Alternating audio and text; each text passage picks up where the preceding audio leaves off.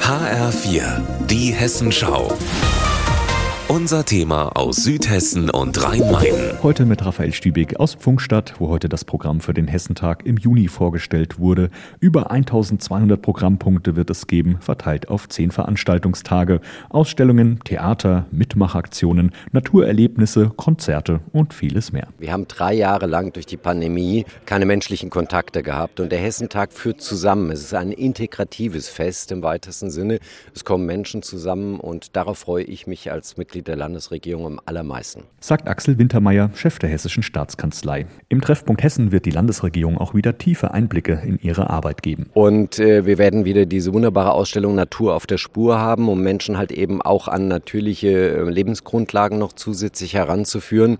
Es gibt Anschauungsunterricht hier und vielleicht machen wir Menschen Lust darauf auch mitzumachen. Mitmachaktionen und viel zum Entdecken und Erleben, das wird es auf der Hessentagstraße geben. Über vier Kilometer zieht sich die Amüsiermeile mitten durch Durchfunk statt.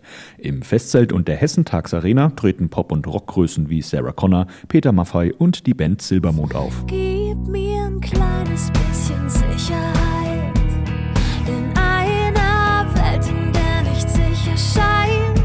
Gestern Abend hatte der Hessentag noch auf der Kippe gestanden, wegen Mehrkosten von fast 2 Millionen Euro. Nach einer hitzigen Sondersitzung stimmte die Mehrheit der Stadtverordneten dem Aufschlag dann aber zu. Erleichterung bei Bürgermeister Patrick Koch. Die Kostenentwicklung der letzten, äh, ich sag mal, 20 Monate sind ja jedem bekannt. Und das geht natürlich an einem Hessentag auch nicht vorüber. Dass das jetzt allerdings in der Dimension kam, hat uns schon ein bisschen überrascht. Und natürlich ist es auch eine schwere Pille gewesen, die für die Stadtverordnetenversammlung zu schlucken war. Da habe ich auch Verständnis dafür. Trotzdem ist eine weise und vernünftige Entscheidung getroffen worden. Somit steht dem 60. Landesfest, dem größten in ganz Deutschland, nichts mehr im Weg.